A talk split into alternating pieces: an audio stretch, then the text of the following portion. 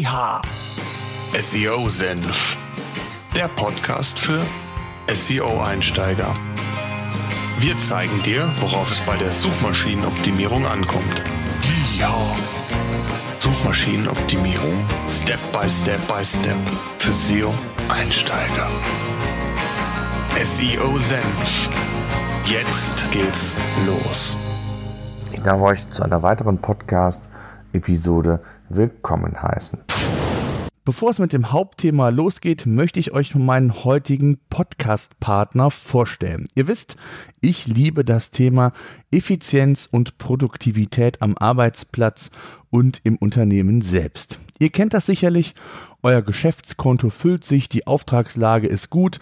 Mit zunehmenden Transaktionen verliert man schon mal recht schnell den Überblick, was von dem Geld als liquide Mittel tatsächlich zur Verfügung steht oder aber beispielsweise für Umsatzsteuer oder Einkommenssteuer zurückgelegt werden müsste. Das Geschäftskonto von Contest nimmt euch genau diese Arbeit ab und bietet euch eine Realtime-Übersicht über die verfügbaren liquiden Mittel. Das heißt konkret, ihr könnt eure Transaktionen kategorisieren und habt so stets den richtigen Blick auf eure Finanzen. Das Tolle ist, das Konto ist kostenlos und die Kontoeröffnung dauert nur 10 Minuten. Zusätzlich können zwei Kreditkarten genutzt werden, eine virtuelle, die kostenfrei und sofort nach der Kontoeröffnung nutzbar ist und eine physische Mastercard, die 29 Euro im Jahr kostet.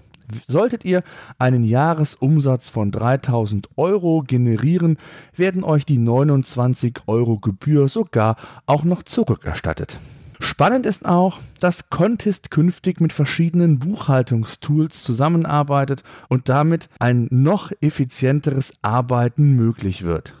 Insgesamt ein tolles Produkt, was zeigt, wie auch Innovation im Finance-Bereich aussehen und darüber hinaus uns selbstständigen Unternehmen helfen kann.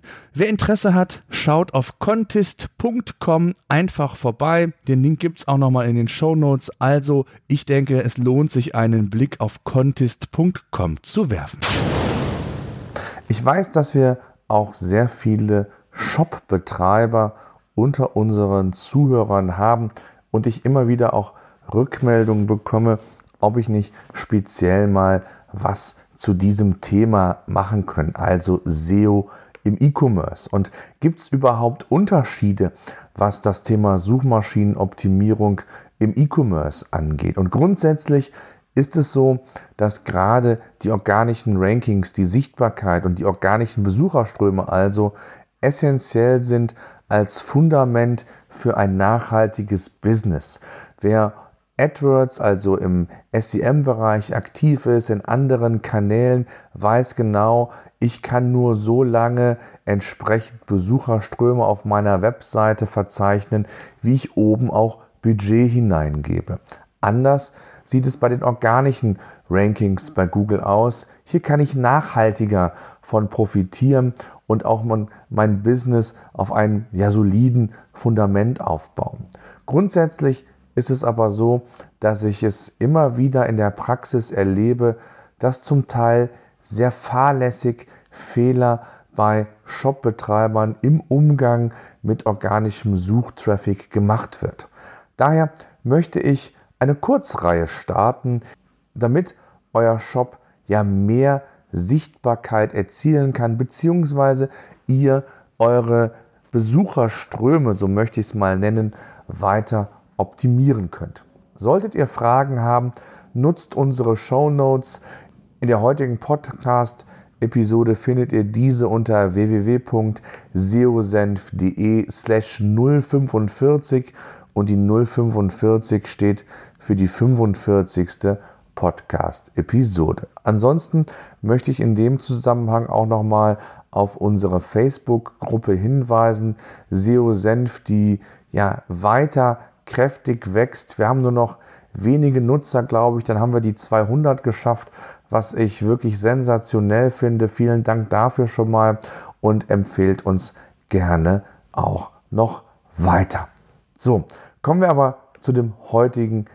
In der heutigen Podcast-Episode möchte ich der Frage nachgehen, wie man als Shopbetreiber denn mit Produkten umgehen soll, beziehungsweise mit Produktdetailseiten, die, von denen die Produkte vergriffen sind, nicht mehr lieferbar sind. Aus den unterschiedlichsten Gründen, ob für längere Zeit, für kürzere Zeit, das muss man natürlich erst einmal ähm, beobachten bzw. analysieren. Aber grundsätzlich möchte ich euch Optionen aufzeigen, wie ihr aus SEO-technischer Sicht mit solchen Seiten umgehen könnt. Wenn ein Produkt nicht mehr verfügbar sein sollte, dann würde ich vorschlagen, dass man zunächst innerhalb der Produktfamilie schaut, ob es nicht ein ähnliches Produkt in einer anderen Farbe oder in ähnlichen Ausführungen gibt. Wenn das der Fall ist, dann macht es durchaus Sinn, dass man eine Weiterleitung von dem nicht vorhandenen Produkt oder von der Detailseite in dem Fall auf dieses ähnliche Produkt umsetzt. Denn stellt euch vor, es gibt nichts Schlimmeres, wenn ein Kunde über den organischen Weg auf eure Seite kommt und nicht die Informationen erhält bzw. die Option erhält, ein Produkt zu kaufen. In der Regel wird er die Seite schneller verlassen wieder als euch lieb ist und da ist die Wahrscheinlichkeit eben einfach größer, dass er auf der Seite bleibt, wenn er ein ähnliches Produkt wie beispielsweise ein anderes einer, in einer anderen Farbe sich dort anschauen kann. Wenn, eine, äh, wenn ein solches Produkt nicht vorhanden ist, dann schaut auch ruhig, ob ähnliche Produkte von anderen Marken und Herstellern verfügbar ist und auch ähnliche Ausführungen, Farbgestaltungen haben. Auch natürlich was das Preis, auch natürlich, auch natürlich was das Preisgefüge angeht.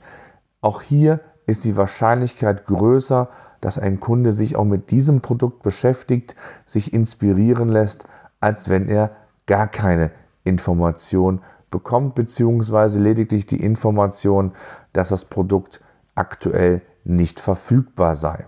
Diese Umleitung, egal von welcher Seite aus, könnt ihr aus SEO-Sicht mit einer sogenannten 302-Weiterleitung umsetzen. Ist das Produkt kurzfristig nicht verfügbar, dann 302. Ist das Produkt vielleicht komplett sogar aus dem Sortiment genommen worden, ihr aber nicht die, auf die Sichtbarkeit verzichten wollt und entsprechend, wie ich eben gesagt habe, dem Nutzer die Möglichkeit geben, ein ja, adäquates Produkt sich anzuschauen bzw. zu kaufen, dann sollte man darauf zurückgreifen. Ansonsten, wie gesagt, 301 ist die permanente Weiterleitung. Das gebt ihr dann einfach bei euch im HTML-Parameter entsprechend ein. Und so weiß Google ganz genau, was Sache ist, ob kurzfristig oder permanent die Weiterleitung vorhanden ist. Eine weitere Alternative, die äh, ich sehr häufig mittlerweile sehe und die ich auch, ja, was heißt präferiere, ich würde es erstmal abwägen, aber die ich durchaus als legitim erachte, ist die Tatsache, dass man auf der Seite, auf der das Produkt aktuell nicht mehr zu bestellen ist, man einen Hinweis gibt, dass man den Nutzer sehr gerne darüber informiert, wenn das Produkt wieder vorhanden ist oder vielleicht sogar auch ein ähnliches Produkt sollte es ähm, aus ja, saisonalen Gründen, Produktlebenszyklichen Gründen entsprechend nicht mehr vorhanden sein, dass man dann dem Kunden wenigstens den Service bietet, ihn darüber zu informieren, wann, wie gesagt, das Produkt wieder vorhanden ist. Mit alternativen Angeboten sorgst du letztendlich dafür, dass Besucher ja bleiben oder zumindest mit einer höheren Wahrscheinlichkeit bleiben und auch etwas kaufen. Und zugleich belegen solche Anpassungen oder Optimierungen auch, wie beispielsweise mit dem E-Mail-Service, dass du einen absolut hohen Serviceanspruch hast. Und das werden dir deine Kunden dir danken. Und von daher kann ich dir nur empfehlen, hier aktiv zu werden. Sollte es sich jetzt hierbei um, ich sag mal, eine Lieferverzögerung handeln, um wenig, die, die nur wenige Tage andauert, dann muss man das natürlich nicht machen. Deswegen sage ich ja, man muss das schon abwägen und, und das ist ganz wichtig, man muss seine Analytics-Zahlen und seine Search-Konsolen-Daten im Griff haben. Und hier habt ihr die Möglichkeit, eben zu schauen, wie viele Besucher kommen über die URL, also über die Seite, über die Produktdetailseite und ähm, geht mir vielleicht auch signifikant Geld dadurch verloren, wenn ich jetzt beispielsweise drei, vier Wochen hier kein Produkt listen kann. Das sind alles Überlegungen, die müsst ihr natürlich umsetzen.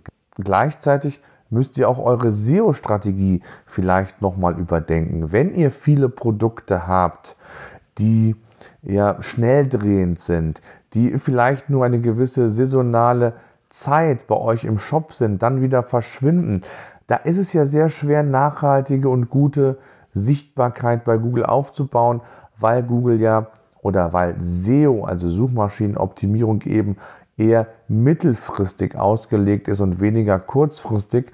Und da kann es sinnvoll sein, dass man hier vielleicht Strategien verändert, nicht auf Produktdetailseiten versucht, seine Rankings aufzubauen, sondern vielleicht auf Kategorieseiten. Also den Schritt zurückgeht eine Ebene, wohl wissend, dass ich hier schnell drehende Produkte habe, die auch saisonal sich verändern können, wo recht äh, schnell auch Produktupdates gefahren werden und ich Gefahr laufe, hier entsprechend an ja, Sichtbarkeit einzubüßen oder es gar nicht aufbauen zu können.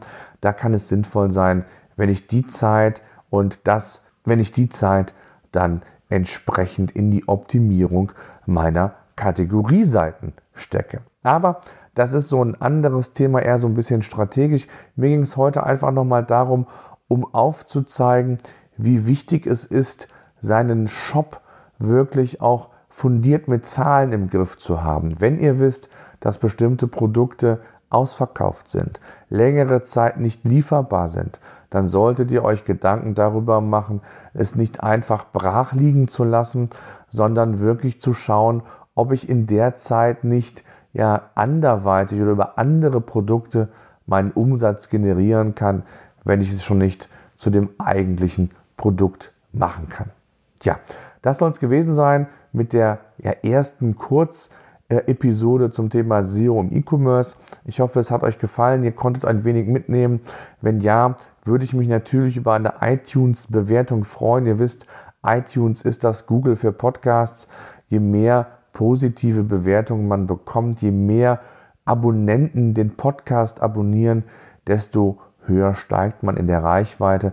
Solltet ihr also den Podcast noch nicht abonniert haben, würde ich mich sehr, sehr darüber freuen. Ansonsten sage ich Dankeschön, wünsche weiterhin viel Erfolg und wir hören uns in wenigen Tagen.